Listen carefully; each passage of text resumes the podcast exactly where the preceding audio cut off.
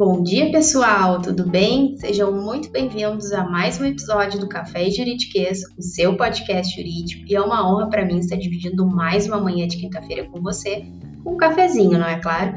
E hoje vamos com um assunto muito legal que eu adoro, na verdade eu gosto de quase todos os assuntos, vocês já deram para para perceber por aqui. Só que antes de falar sobre o tema de hoje, eu vou te fazer aqueles dois convites especiais. Ou seja, se você não segue o podcast aqui no Spotify, Começa a seguir o podcast porque assim você fica sempre por dentro quando um novo episódio é disponibilizado e assim não perde nada, tá?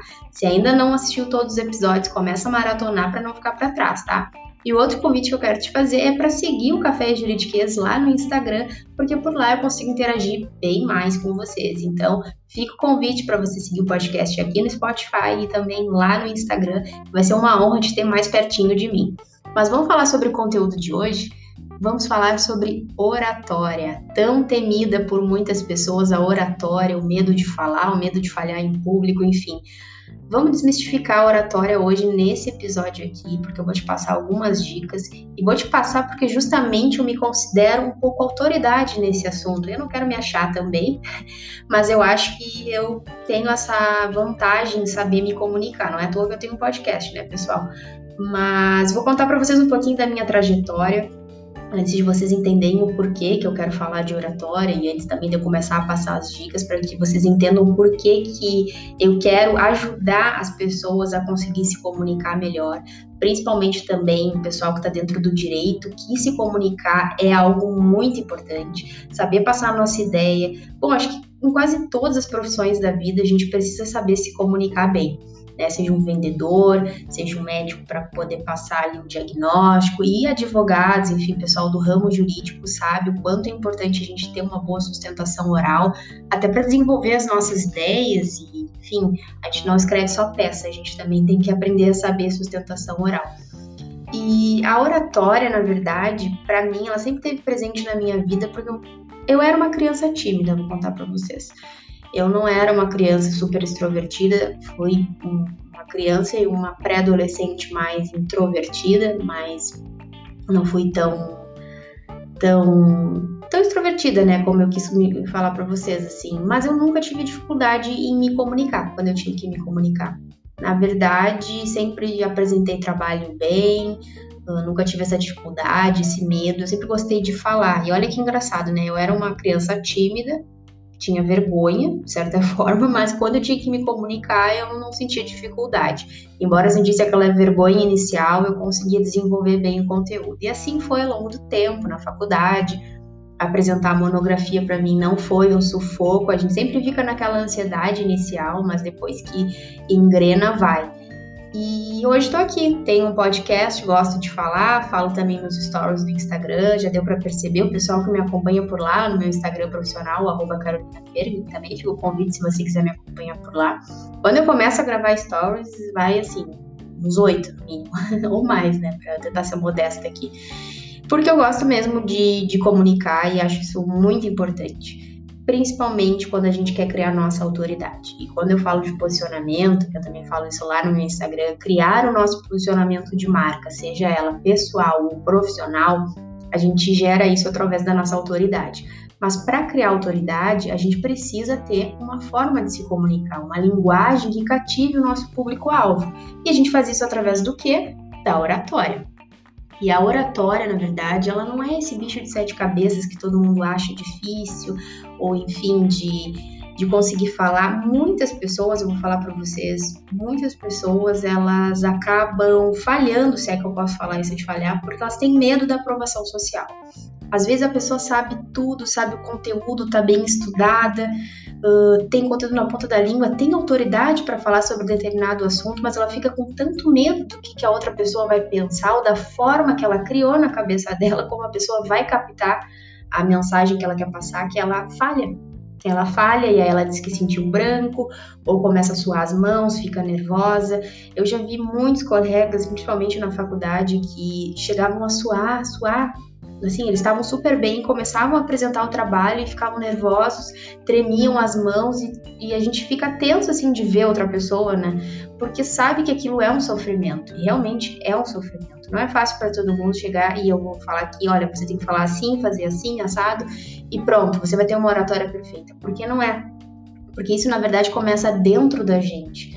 Então, é um processo difícil, porque a gente tem que romper alguns medos, romper alguns receios para que a gente consiga dar os passos iniciais.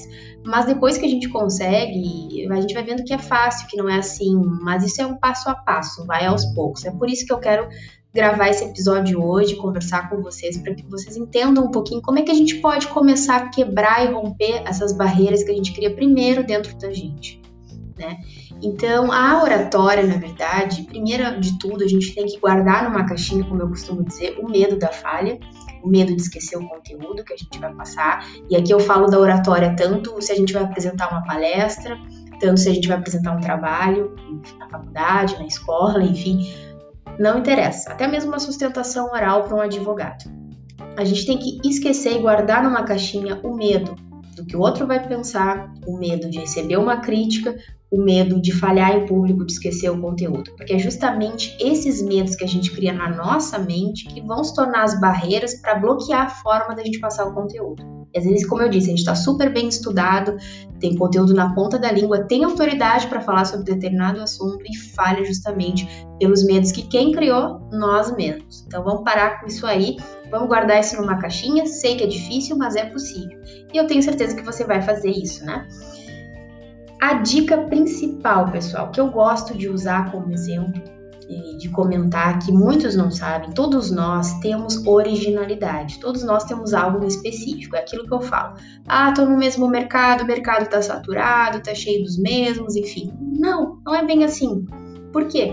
Porque você, por mais que esteja num mercado onde muita gente fala sobre a mesma coisa, você tem o seu próprio dom, você tem a sua própria originalidade que pode usar a favor para passar a sua ideia, o seu serviço, o seu produto e você ser um destaque naquela área. Você pode conseguir sim criar sua própria marca e ser diferente dos outros mesmos usando a sua originalidade, usando a sua especificidade para passar esse conteúdo. Isso tudo a gente pode fazer através da oratória, creio vocês.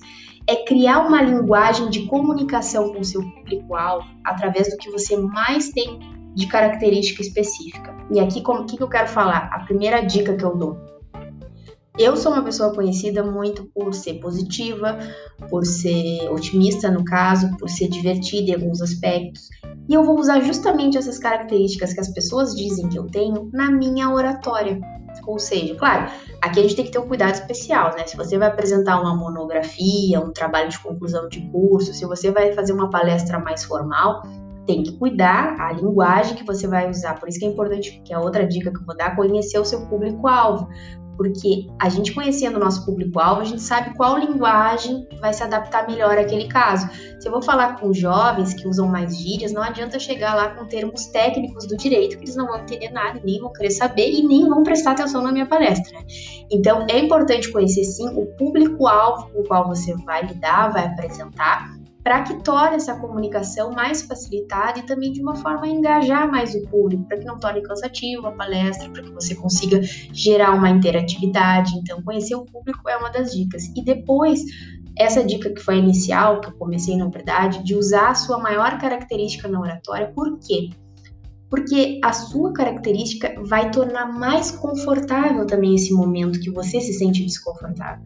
Porque quando a gente usa aquilo que de melhor nós temos e que de mais natural nós temos, justamente essa naturalidade envolve as pessoas e passa na nossa linguagem, na nossa comunicação. Então, se você é mais, por exemplo, dramático, e tá numa palestra ou quer mexer com gatilhos emocionais das pessoas, use o drama na sua oratória. Se você é mais animado, se você é positivo, se você é otimista, use o otimismo, use o positivo na sua oratória. Como eu disse, analise bem se é cabível naquele momento, naquele tipo de sustentação que você vai fazer, com o público, se tem a ver com o produto, com o serviço que você quer passar, isso tudo tem que ser estudado. Mas por quê? Porque a sua característica facilita, facilita na compreensão das pessoas, porque aquilo vai passar de uma maneira muito mais fácil e natural.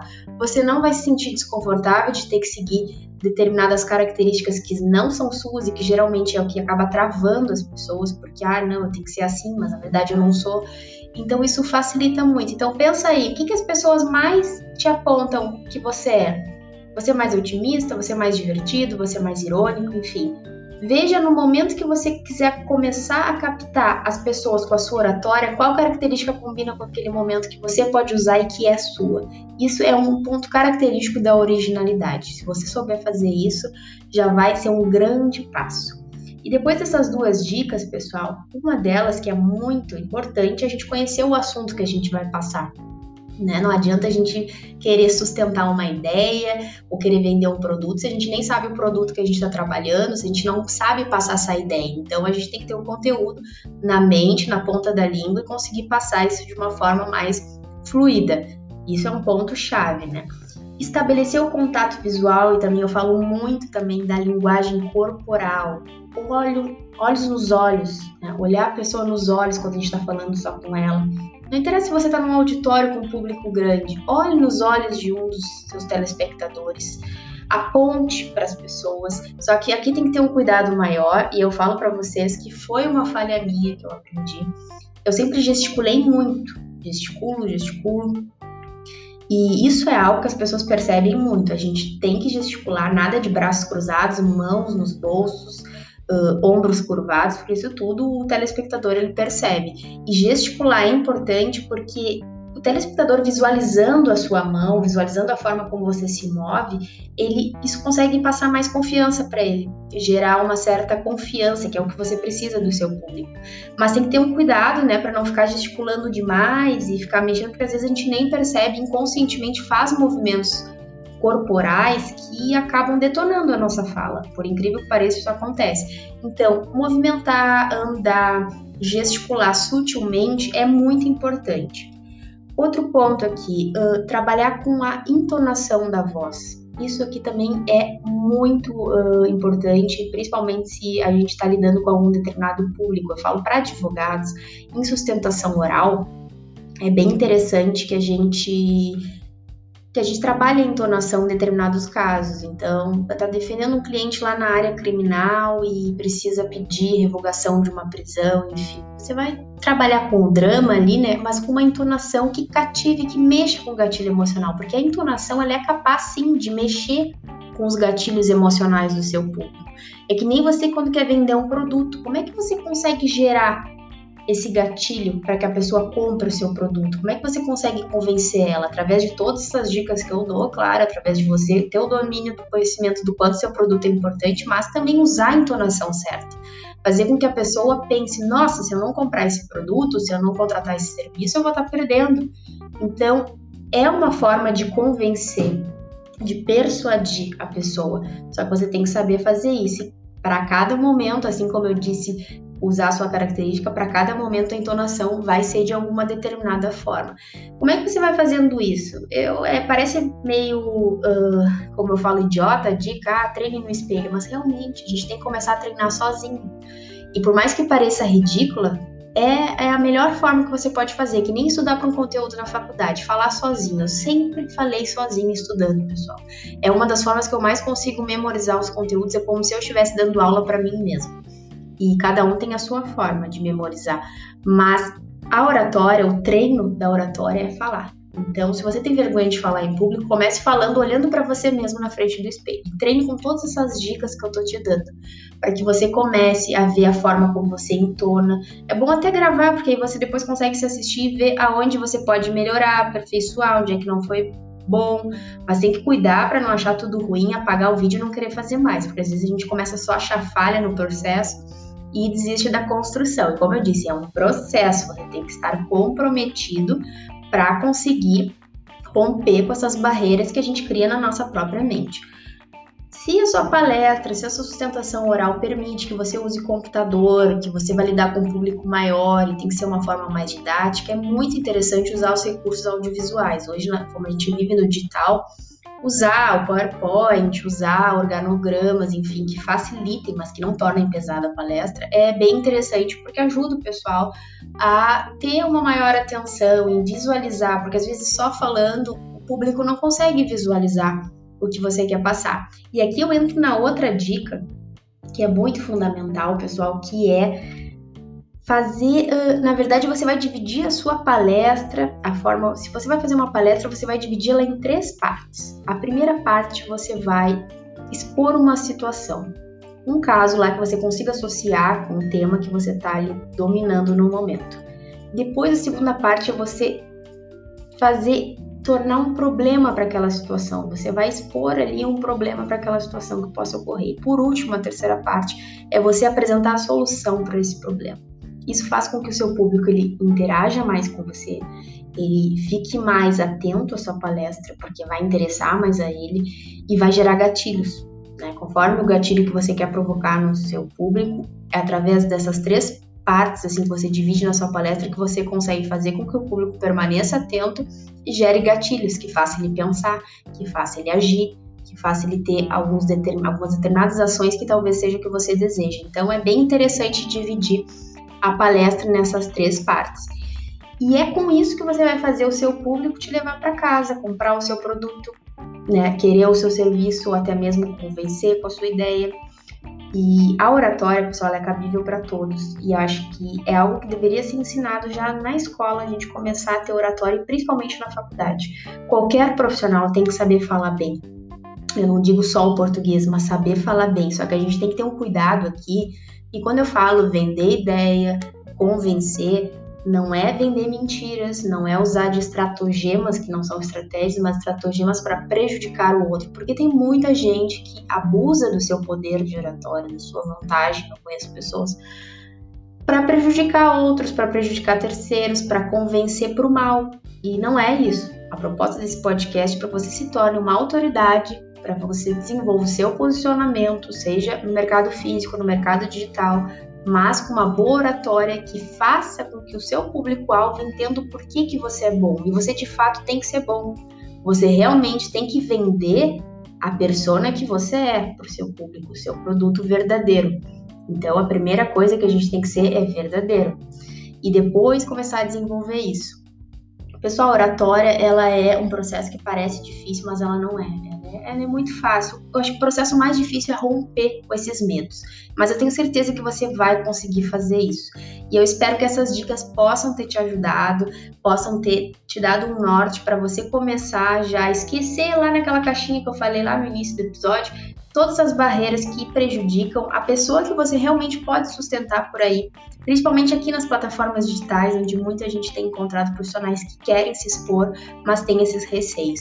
E eu sei que juntos, construindo isso, a gente vai conseguir alcançar o além. Por isso, eu até te convido para me acompanhar lá no meu Instagram profissional também, porque por lá eu compartilho muito mais dessas dicas. E agora nós temos uma novidade, que na verdade eu vou anunciar semana que vem, porque eu não sei se até o dia desse episódio já vai estar no ar essa novidade. Mas eu tenho certeza que vocês vão gostar e semana que vem eu volto aqui para contar. Tá bem, pessoal? Espero que vocês tenham gostado do conteúdo de hoje, que tenha sido útil para vocês. Se você tem alguma dúvida, se você quer deixar alguma sugestão ou algum comentário, vai ser muito bem-vindo lá no Instagram do Café Juridiquês, que eu vou deixar aqui na descrição. E fica mais uma vez o convite para você seguir por lá, que eu consigo interagir melhor com você. Tá bem? Te desejo um ótimo restinho de quinta-feira e um ótimo final de semana. A gente se encontra semana que vem. Tchau, tchau!